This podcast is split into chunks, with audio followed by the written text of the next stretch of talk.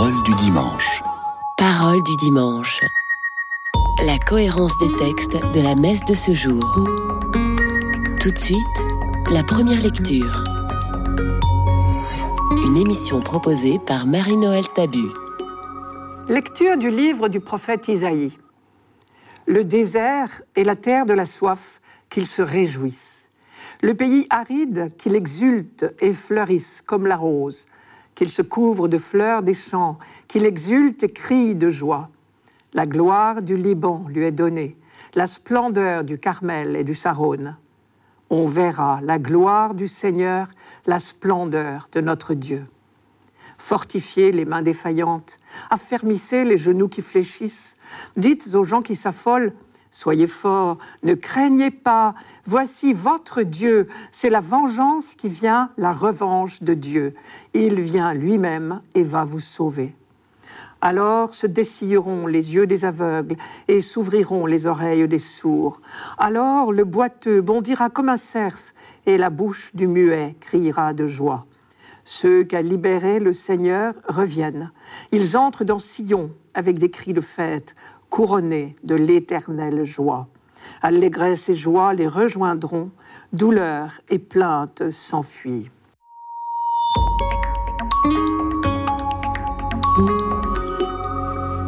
Je commence tout de suite par le mot difficile de ce texte. Au milieu de promesses magnifiques, Isaïe parle de la vengeance de Dieu.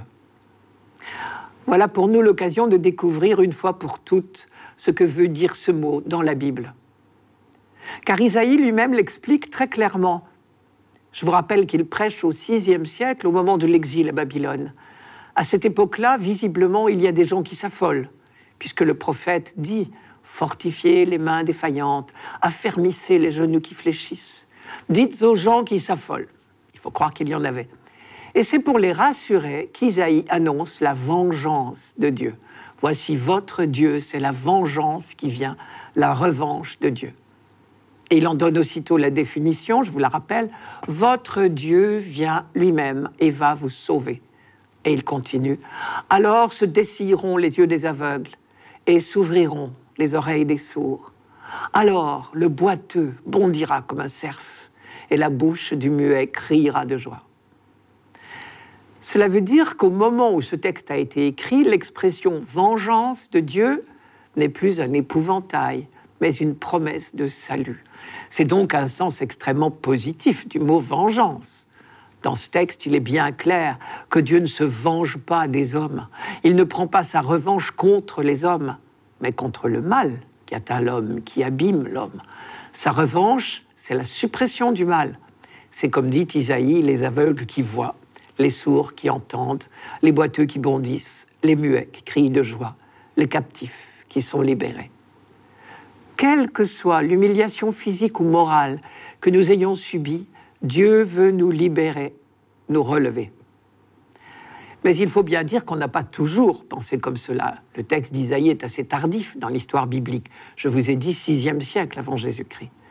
Il a fallu tout un long chemin de révélation pour en arriver là. Au début de son histoire, le peuple de la Bible imaginait un Dieu à l'image de l'homme, un Dieu qui se venge comme les humains. Puis, au fur et à mesure de la révélation, grâce à la prédication des prophètes, on a commencé à découvrir Dieu tel qu'il est et non pas tel qu'on l'imaginait. Et alors le mot vengeance, s'il est resté dans le vocabulaire, a changé complètement de sens. Concrètement, très concrètement, quand Isaïe écrit le texte de ce dimanche, le salut auquel aspirent ses contemporains, c'est le retour au pays de tous ceux qui sont exilés à Babylone. Ils ont vécu les atrocités du siège de Jérusalem par les armées de Nabuchodonosor. Et maintenant, l'exil n'en finit pas. 50 années, de quoi perdre courage. Ce n'est pas par hasard qu'Isaïe dit fortifiez les mains défaillantes, affermissez les genoux qui fléchissent, dites aux gens qui s'affolent soyez forts, ne craignez pas. Pendant ces 50 années, on en a rêvé de ce retour sans oser y croire. Et voilà que le prophète dit, c'est pour bientôt. Ceux qu'a libéré le Seigneur reviennent, il parle au présent. Ils entrent dans Sion avec des cris de joie. Pour entrer au pays, le chemin le plus direct entre Babylone et Jérusalem traverse le désert d'Arabie. Mais cette traversée du désert, Isaïe l'a décrit comme une véritable marche triomphale. Mieux, une procession grandiose. Le désert se réjouira, le pays aride exultera et criera de joie. Il jubilera, dit même le texte hébreu. Le désert sera beau. Et alors là, on pense à ce qui est le plus beau au monde pour un habitant de la Terre Sainte à l'époque. Ce qui est le plus beau au monde, ce sont les montagnes du Liban, les collines du Carmel, la plaine côtière de Saron. Le Liban, vous le connaissez, c'est le pays voisin au nord d'Israël, réputé pour ses forêts de cèdres. Quant au Carmel, au nord-ouest d'Israël, c'est la petite chaîne montagneuse la plus boisée du pays. Et c'est vrai que c'est très beau et chargé d'histoire de surcroît. Enfin, le Saron, c'est la plaine fertile qui borde la Méditerranée entre le Carmel et Jaffa. Alors on dit, le désert sera aussi beau et luxuriant que ces trois paysages réputés pour leur beauté. Beaux comme les montagnes du Liban, beaux comme les collines du Carmel, beaux comme la plaine côtière de Saron. Et tout cela sera l'œuvre de Dieu. Il vient lui-même et va vous sauver. C'est cette œuvre de salut que le prophète appelle la gloire de Dieu. Il dit, on verra la gloire du Seigneur, la splendeur de notre Dieu. Et Isaïe continue, ceux qu'a libérés le Seigneur reviennent. Ils entrent dans Sion avec des cris de fête.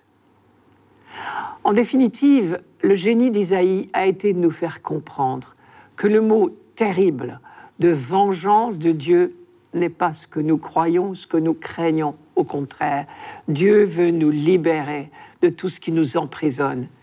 Et c'est pourquoi nous chantons si volontiers Alléluia qui veut dire Dieu nous a amenés de la servitude à la libération.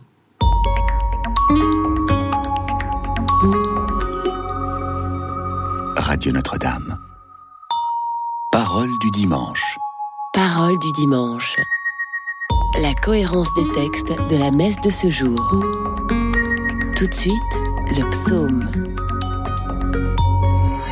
Une émission proposée par Marie-Noël Tabu. Psaume 145. Le Seigneur fait justice aux opprimés, aux affamés il donne le pain. Le Seigneur délie les enchaînés. Le Seigneur ouvre les yeux des aveugles, le Seigneur redresse les accablés, le Seigneur aime les justes, le Seigneur protège l'étranger. Il soutient la veuve et l'orphelin. D'âge en âge, le Seigneur régnera.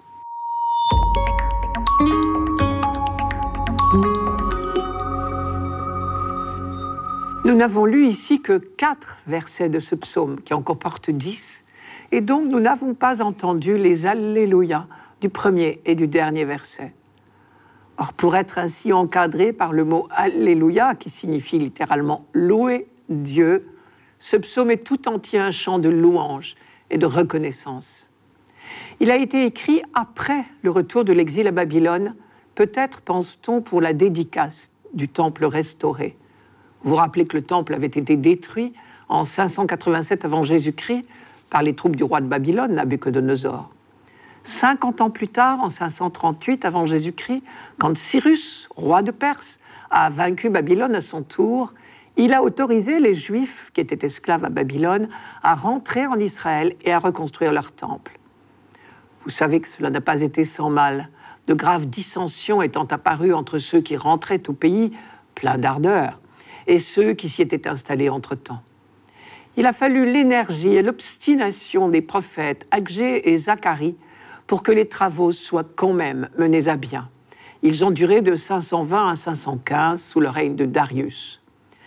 La dédicace de ce temple rebâti a été célébrée dans la joie et dans la ferveur, on s'en doute.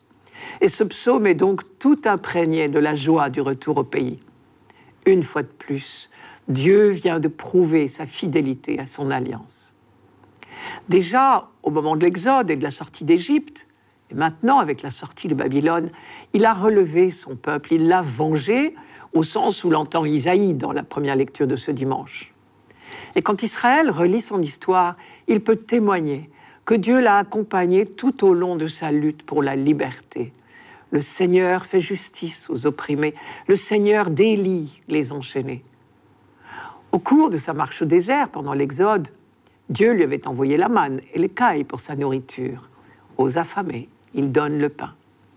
Et c'est ainsi que peu à peu on a découvert ce Dieu qui systématiquement prend parti pour la libération des enchaînés, pour la guérison des aveugles, pour le relèvement des petits de toutes sortes.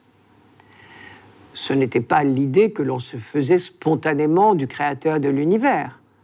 Et il a bien fallu toute la révélation biblique pour accepter cette représentation surprenante de Dieu. C'est l'honneur et la fierté du peuple d'Israël d'avoir révélé à l'humanité le Dieu d'amour et de miséricorde.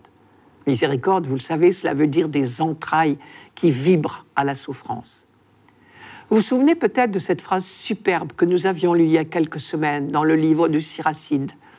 Les larmes de la veuve coulent sur les joues de Dieu. Siracide, chapitre 35, verset 18. On l'avait lu dans le commentaire de la première lecture du 30e dimanche du temps ordinaire. Notre psaume ne dit pas autre chose. Je cite Le Seigneur soutient la veuve et l'orphelin. Alors à son tour, le peuple était invité à imiter Dieu, à se conduire avec la même miséricorde vis-à-vis -vis de tous les opprimés de toutes sortes. Et vous savez bien que pour éduquer le peuple à se conformer peu à peu à la miséricorde de Dieu, la loi d'Israël comportait beaucoup de règles de protection des veuves, des orphelins, des étrangers. Quant aux prophètes, c'est sur ces critères-là, entre autres, qu'ils jugeaient de la fidélité d'Israël à l'alliance. Un autre niveau de lecture, au fur et à mesure qu'il vit dans l'alliance avec Dieu, le peuple croyant découvre peu à peu que Dieu le transforme en profondeur. Aux affamés, il donne le pain, le pain matériel, oui, mais il y a au cœur de chacun d'entre nous une faim plus profonde. À ces affamés-là, Dieu donne le pain de sa parole. Le Seigneur ouvre les yeux des aveugles, oui, il y a des aveuglements d'un autre ordre, et beaucoup plus graves en définitive. À cela aussi, Dieu ouvre les yeux. Le Seigneur délie les enchaînés. Il y a d'autres chaînes que celles des prisons. Ce sont les chaînes de la haine, de l'orgueil, de la jalousie. Et le croyant peut témoigner que Dieu, peu à peu, le délivre de son cœur de pierre. Bien sûr, les chrétiens relisent ce psaume en l'appliquant à Jésus-Christ. Non seulement il a nourri ses contemporains en multipliant pour eux les pains, mais désormais il offre à chaque génération de baptiser le pain de son Eucharistie. C'est lui aussi qui a affirmé ⁇ Je suis la lumière du monde, celui qui vient à ma suite ne marchera pas dans les ténèbres, il aura la lumière qui conduit à la vie ⁇ c'est dans l'évangile de Jean. C'est en lui enfin que l'humanité peut accéder pleinement à la liberté et à la vie. Sa résurrection est la preuve que la mort biologique n'enchaîne pas les baptisés. Le Seigneur délie les enchaînés. Dernière remarque sur ce psaume, la Bible affirme que nous avons été créés à l'image et à la ressemblance de Dieu. Il nous arrive de nous demander en quoi. Nous avons ici au moins une réponse et un encouragement. La réponse, c'est chaque fois que nous intervenons en faveur d'un malheureux, quel qu'il soit, aveugle, sourd ou muet, prisonnier, étranger, nous sommes l'image de Dieu. L'encouragement, c'est chaque fois que vous avez fait quelque chose pour le plus petit d'entre les miens, vous avez hâté le jour du règne de Dieu. Cela me rappelle l'histoire d'une catéchumène découvrant le récit de la multiplication des pains par Jésus et demandant Et pourquoi est-ce qu'il ne le fait pas aujourd'hui pour tous les affamés du monde? Et après un petit silence, elle avait murmuré Il compte peut-être sur nous pour le faire.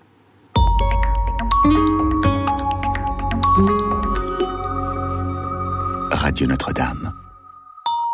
Parole du dimanche. Parole du dimanche. La cohérence des textes de la messe de ce jour. Tout de suite, la deuxième lecture. Une émission proposée par Marie-Noël Tabu. Lecture de la lettre de Saint Jacques. Frères, en attendant la venue du Seigneur, prenez patience. Voyez le cultivateur. Il attend les fruits précieux de la terre avec patience, jusqu'à ce qu'il ait fait la récolte précoce et la récolte tardive. Prenez patience, vous aussi, et tenez ferme, car la venue du Seigneur est proche. Frères, ne gémissez pas les uns contre les autres, ainsi vous ne serez pas jugés. Voyez, le juge est à notre porte. Frères, prenez pour modèle d'endurance et de patience les prophètes qui ont parlé au nom du Seigneur.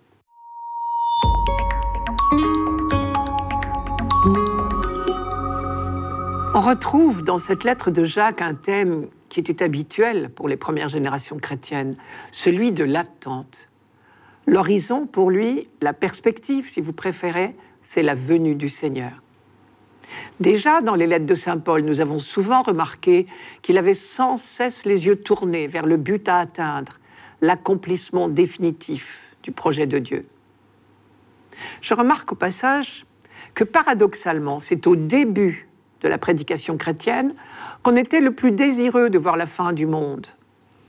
Peut-être parce que la vue du Christ ressuscité en avait donné un avant-goût. Mais dans cette attente, Jacques recommande la patience. Il y insiste quatre fois dans ces quelques lignes. Et si je le comprends bien, patience rime avec espérance. En attendant la venue du Seigneur, prenez patience. L'espérance, c'est la certitude de la venue du Seigneur. Une certitude telle qu'elle nous tient en éveil, tendue vers ce but, comme on l'est dans une course, selon une comparaison habituelle chez Paul.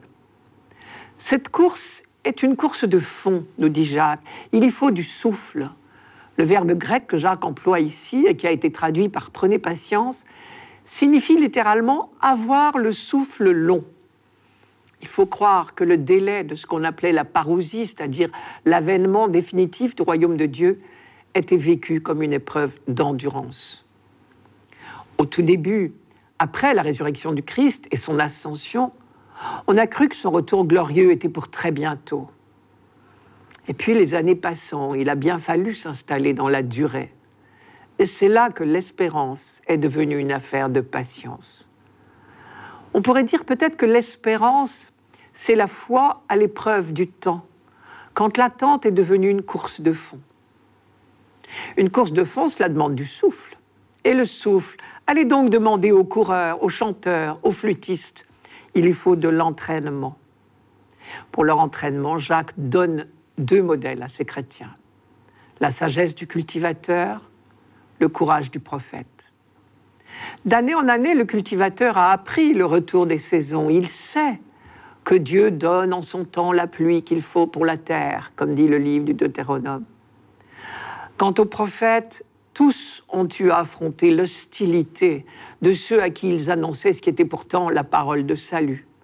Ils ont tous dû apprendre la fermeté et la patience pour rester fidèles à leur mission. La communauté chrétienne de Saint-Jacques a elle aussi une mission prophétique qui ressemble à une épreuve d'endurance.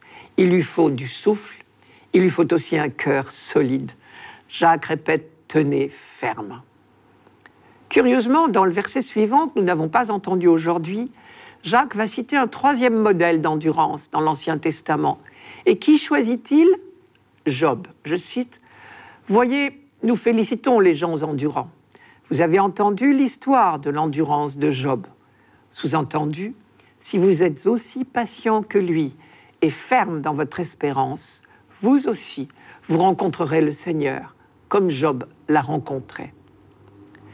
Concrètement, c'est dans leur relation mutuelle que les chrétiens ont à remplir une mission prophétique. L'espérance se vit au quotidien. Ce n'est pas seulement une affaire de beaux sentiments. C'est à l'amour que vous aurez les uns pour les autres que l'on vous reconnaîtra pour mes disciples, avait dit Jésus. Jacques dit quelque chose d'analogue, je vous le rappelle. Frères, ne gémissez pas les uns contre les autres, ainsi vous ne serez pas jugés. Ce qui évidemment nous renvoie à une autre phrase de Jésus. Ne jugez pas et vous ne serez pas jugés. Sous-entendu, Dieu seul est juge. Et d'ailleurs, la traduction plus littérale dit ne vous posez pas en juge. Ce qui montre mieux que juger, c'est usurper un droit qui ne nous appartient pas. Apparemment, ce rappel n'était pas superflu, car dans sa lettre, Jacques y revient plusieurs fois. Ne médisez pas les uns les autres, ou bien encore, qui es-tu, toi, pour juger ton prochain? Jacques emploie l'expression le juge est à votre porte. Tout d'abord, c'est une image, car effectivement, dans les temps anciens, les juges siégeaient aux portes des villes. Ils n'étaient pas dans la ville. Ensuite, cela veut dire deux choses, je crois.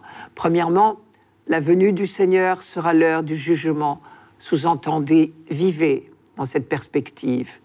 Et là, nous retrouvons bien les thèmes prophétiques, en particulier la prédication de Jean-Baptiste. Deuxièmement, le juge, ce n'est pas vous, c'est le Seigneur, lui qui regarde le cœur et non les apparences, lui qui seul peut sonder les reins et les cœurs, le vrai moissonneur qui ne précipite pas la moisson, de peur de déraciner le blé avec l'ivraie. La leçon est valable pour nous.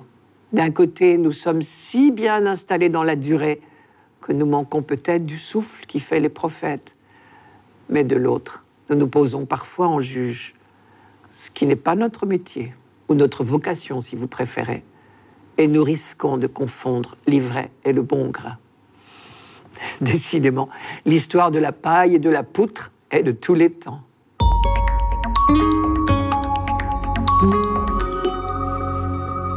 Radio Notre-Dame. Parole du dimanche. Parole du dimanche. La cohérence des textes de la messe de ce jour. Pour finir, l'Évangile. Une émission proposée par Marie-Noël Tabu. Évangile de Jésus-Christ selon saint Matthieu. En ce temps-là, Jean le Baptiste entendit parler dans sa prison des œuvres réalisées par le Christ. Il lui envoya ses disciples et par eux lui demanda Es-tu celui qui doit venir ou devons-nous en attendre un autre? Jésus leur répondit Allez annoncer à Jean ce que vous entendez et voyez. Les aveugles retrouvent la vue et les boiteux marchent. Les lépreux sont purifiés et les sourds entendent. Les morts ressuscitent et les pauvres reçoivent la bonne nouvelle. Heureux celui pour qui je ne suis pas une occasion de chute. Tandis que les envoyés de Jean s'en allaient, Jésus se mit à dire aux foules à propos de Jean. Qu'êtes-vous allé voir au désert? Un roseau agité par le vent? Alors qu'êtes-vous donc allé voir? Un homme habillé de façon raffinée? Mais ceux qui portent de tels vêtements vivent dans les palais des rois. Alors qu'êtes-vous allé voir? Un prophète? Oui, je vous le dis, et bien plus qu'un prophète. C'est de lui qu'il est écrit Voici que j'envoie mon messager en avant de toi pour préparer le chemin devant toi. Amen, je vous le dis. Parmi ceux qui sont nés d'une femme, personne ne s'est levé de plus grand que Jean le Baptiste. Et cependant, le plus petit dans le royaume des cieux est plus grand que lui.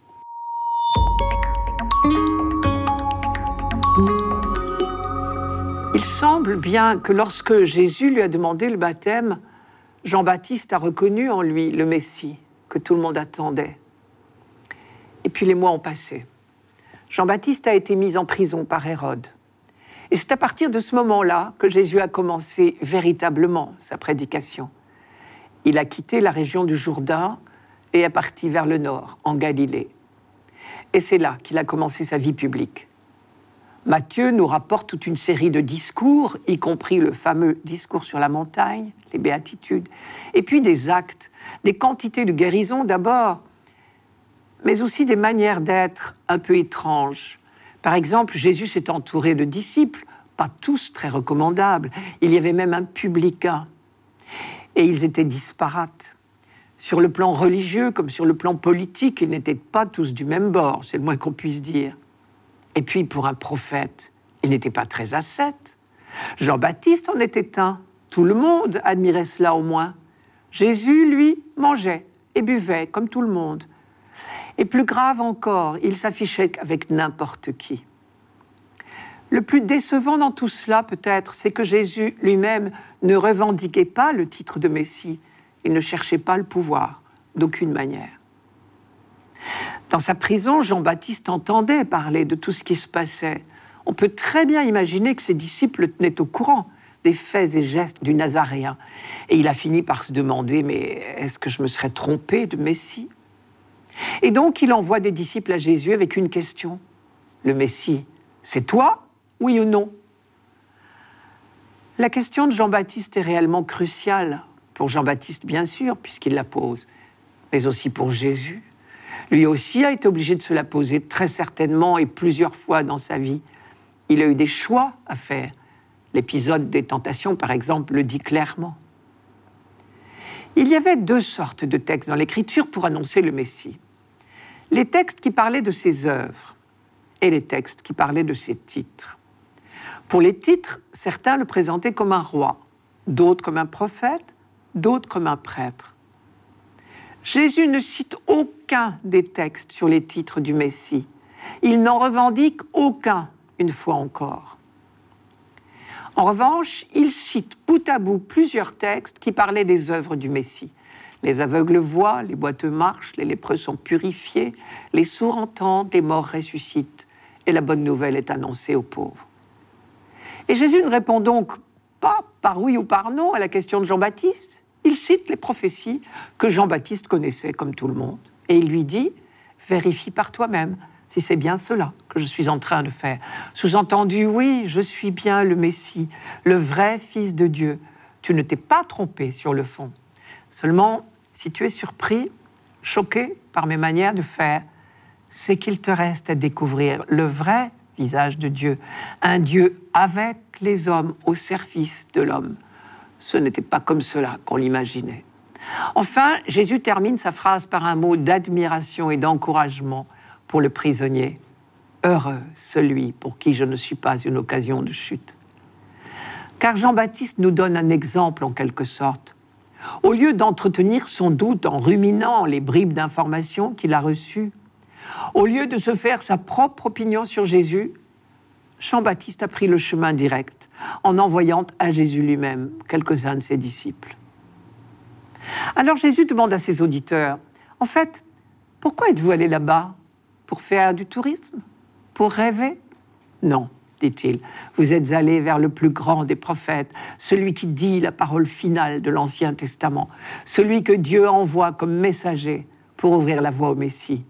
Il est le plus grand des prophètes parce qu'il apporte le message décisif. Ça y est, la promesse de Dieu se réalise. Mais Jésus ajoute, cependant, le plus petit dans le royaume des cieux est plus grand que Jean-Baptiste.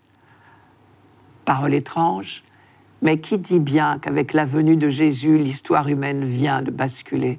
Jean-Baptiste n'est que le porteur d'un message, et le contenu de ce message le dépasse infiniment. Ce qu'il ne sait pas, et que le plus petit des disciples de Jésus va découvrir, c'est le contenu du message. Et je terminerai par là. Le Verbe s'est fait chair, et il a habité parmi nous. C'était Parole du dimanche, une émission présentée par Marie-Noël Tabu. Rendez-vous dimanche prochain.